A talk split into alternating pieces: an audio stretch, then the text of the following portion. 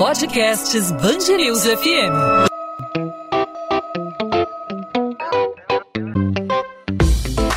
Dois às 20, com Maurício Bastos e Luana Bernardes. Um estudo da UFRJ aponta que, junto com a flexibilização das medidas restritivas, as chances de contaminação do coronavírus aumentam, algo que a gente já esperava, né? O que já era esperado.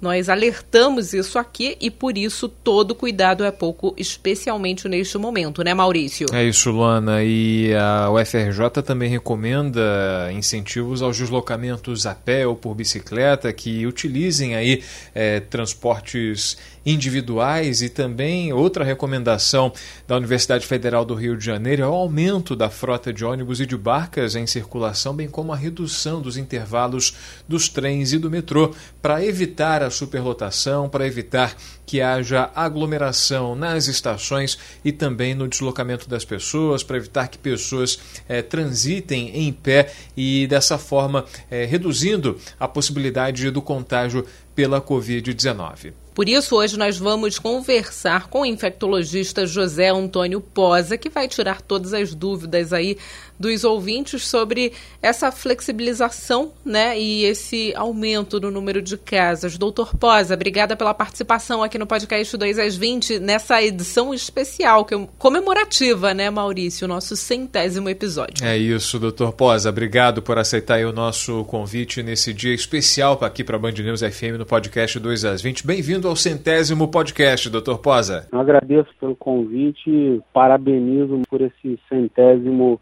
podcast. Doutor José Antônio Pós, a gente falou na abertura do podcast a respeito especificamente aí do transporte coletivo, né, que é um facilitador no contágio da Covid-19 em função aí da concentração de pessoas.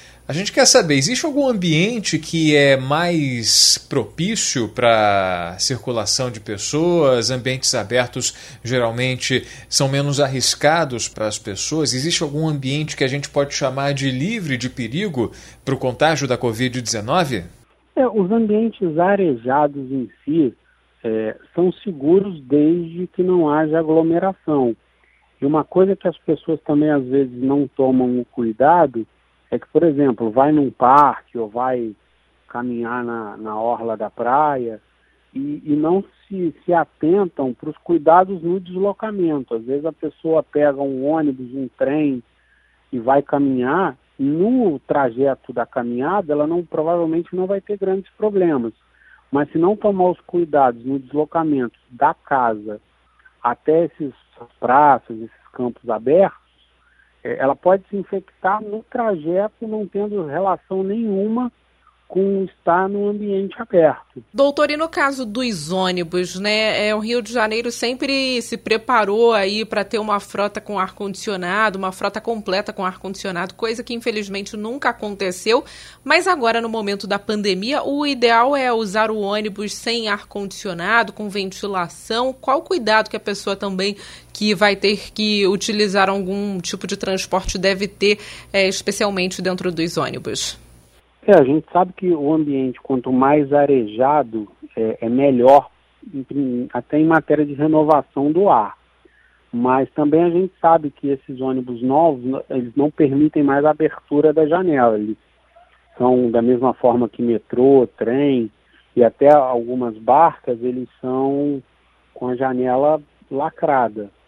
É, mas esses ambientes que são que têm um ar condicionado, desde que esse ar é, seja submetido à manutenção periódica, a uma filtragem adequada com a troca de filtro no momento certo, é, manutenção tanto preventiva quanto corretiva da forma adequada, são veículos que são é, seguros para a população usar. E não adianta é, a gente ter essa preocupação com o ar, é, liberando a superlotação nesses veículos, que a superlotação a proximidade entre as pessoas é muito mais é, danoso e, e traz muito mais risco do que a própria qualidade do ar em si.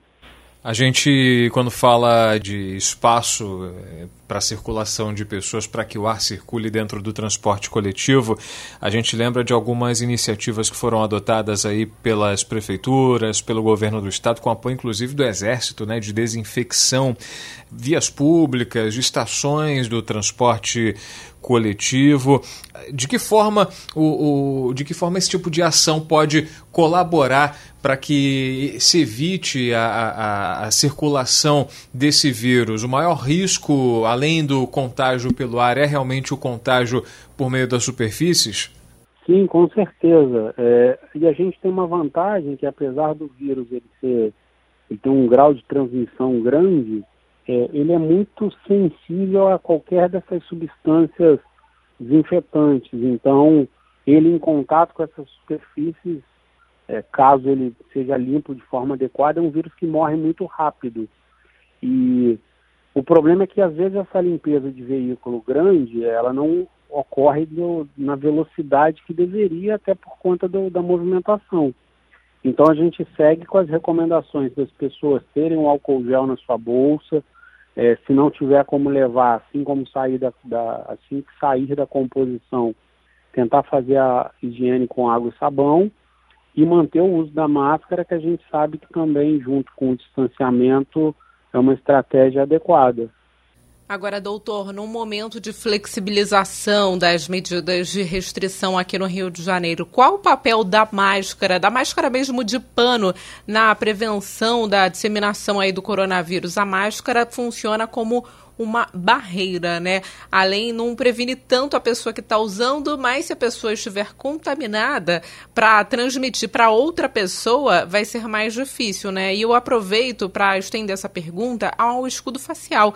Qual é a efetividade do escudo facial? Muitas pessoas têm usado aí esse equipamento nas ruas, vale a pena? É um seguro a mais? É, começando pelo protetor facial, é, é mais uma barreira mecânica e, e, com uma vantagem que além de ser uma barreira para boca e nariz, ela também protege os olhos que não são contemplados com o uso da máscara. A questão da máscara é uma questão que foi debatida, a gente tem pessoas que acreditam e que não acreditam, é, mas fato é que a máscara é uma barreira mecânica. É, qualquer um pode fazer um teste em casa, pegar um, um pedaço de pano, espirrar um desodorante com e sem o pano na frente. Você vai ver que a quantidade de líquido que passa é muito menor quando você tem um pano. Então seria uma barreira mais para quem está doente não jogar esse vírus para frente do que realmente para proteção de infecção. E uma das principais, um dos principais questionamentos de quem é contra a máscara é do uso inadequado. A gente sabe que a máscara tem que proteger a boca e o nariz. Quando for usar, não deve ficar colocando a mão na parte do pano. É, sempre que for colocar ou retirar, fazer isso pelas, pelos elásticos. Então, assim, são cuidados no uso da máscara que, que são importantes para ela ser efetiva. Isso é algo que as pessoas não obedecem, né, Maurício? Nas ruas você percebe as pessoas usando a máscara de qualquer forma, no, queixo, no queixo, na orelha. É verdade. Infelizmente, as pessoas soltam um elástico, puxam em direção ao pescoço. É, fica, fica realmente difícil, porque nessa situação a máscara pode se tornar até uma arma para infecção, porque quanto mais você ajeita, tira, se tiver algum vírus naquele tecido, você nessa, nesse uso inadequado, você pode até se contaminar. Perfeito. Doutor José Posa, infectologista com a gente aqui na Band News FM. A gente aproveita para agradecer a participação com a gente, os esclarecimentos nesse episódio especial, episódio comemorativo do 2 às 20 aqui na Band News FM. Doutor José Posa, obrigado mais uma vez pela participação, ele que sempre marca presença para tratar desses assuntos referentes ao coronavírus, ao contágio da Covid-19. Doutor Posa, até uma próxima oportunidade. Muito obrigado. Eu agradeço mais uma vez pelo convite e parabenizo mais uma vez por esse centésimo podcast. 2 às 20, com Maurício Bastos e Luana Bernardes. A Assembleia Legislativa do Rio notificou o governador Wilson Witzel sobre a abertura do processo de impeachment nesta terça-feira por meio de seus advogados. Com isso, o prazo de 10 sessões para a defesa começa a ser contado a partir da sessão plenária desta quarta-feira. O pedido apresentado pela defesa do governador para a suspensão de prazos e esclarecimentos do rito será encaminhado para a Procuradoria da Casa, que vai emitir um parecer sobre a solicitação. O presidente da LERJ, deputado André Siciliano, destaca que o direito à ampla defesa será sempre respeitado no parlamento. O Rio tem até o dia 1 de julho para apresentar ao Conselho de Supervisão do Regime de Recuperação Fiscal as ações para economizar 31 milhões de reais. A medida é considerada fundamental para que o Estado permaneça no programa. Esta semana, os conselheiros rejeitaram parte do pacote de medidas adotadas pelo governo de Wilson Witzel.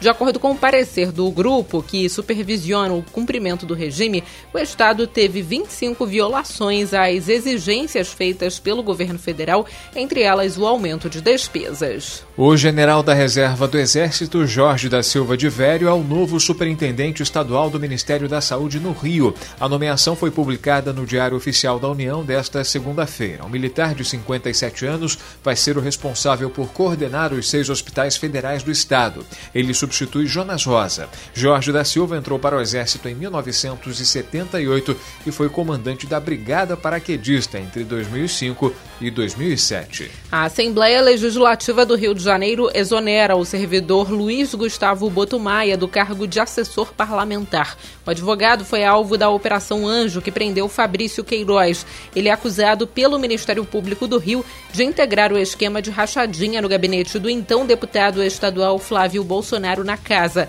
Ele é suspeito de adulteração de folhas de ponto da Alerj.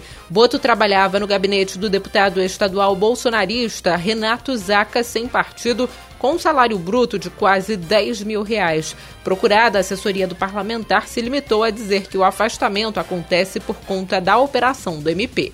Um fragmento de cerca de 4 toneladas de uma rocha está em risco iminente de cair do Morro do Cantagalo e pode atingir prédios na Avenida Epitácio Pessoa, na Lagoa Rodrigo de Freitas, na zona sul do Rio. A parte da estrutura está pendurada depois que uma pedra rolou e só não causou uma tragédia porque ficou presa em uma grade de contenção feita pela Companhia de Transporte sobre Trilhos do Estado do Rio. A prefeitura informou que a Rio Trilhos, que é uma empresa vinculada à Secretaria Estadual de Obras, é responsável pela encosta por conta das obras de expansão da linha 1 do metrô. Já a Rio Trilhos afirma que a responsabilidade pela manutenção das encostas é da Gel Rio. 2 às 20. Podcast 2 às 20 vai ficando por aqui, nosso centésimo episódio. Feliz aniversário de 100 dias do podcast, Maurício. É, tem aquela coisa né, de mêsversário, então seria um 100 versário. Desses 100 episódios, acho que 90 nós falamos sobre Covid. Muito provavelmente. Não sei se 90, mas é, quase, muitos, quase, muitos. muitos. A maioria, né? A gente começou em fevereiro, né? A gente começou fevereiro. em fevereiro, antes do carnaval. E a gente não parou um dia sequer nesses, nesse intervalo de segunda a sexta, né? Sempre de segunda a sexta a gente fez lá religiosamente o que tá a, a proposta inicial, né? Fazer um resumo, trazer um balanço das principais notícias da cidade, sempre acompanhado de uma entrevista relativa a um desses assuntos importantes para aprofundar o debate, para trazer um pouco mais de substância aí, é, é, informação aprofundada para o nosso ouvinte, para quem nos acompanha aqui na Band News FM, tanto no dial como no digital. O podcast 2 às 20 se tornou mais uma alternativa de oferta de notícia para o nosso público da Band News FM, né? Para você ouvir quando quiser, como quiser, a gente espera aí os próximos 100 episódios falar mais sobre o Rio de Janeiro. A gente espera trazer também notícias melhores, né? Eu tô sonhando aí no dia que a gente vai trazer aqui aquela vacina lá que está sendo é. testada em Oxford, deu certo, que vai chegar aqui no Brasil.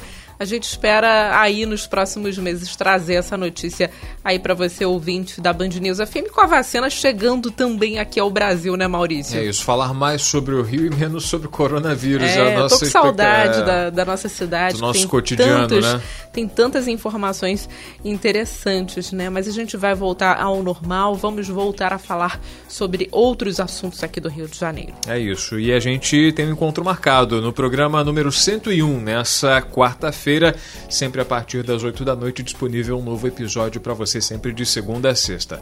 Combinado? Então a gente se fala. Combinado, Maurício. Até terça. Terça-feira tem mais. Tchau, tchau.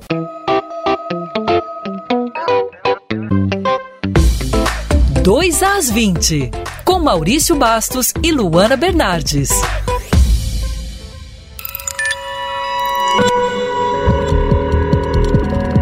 Podcasts Band News FM.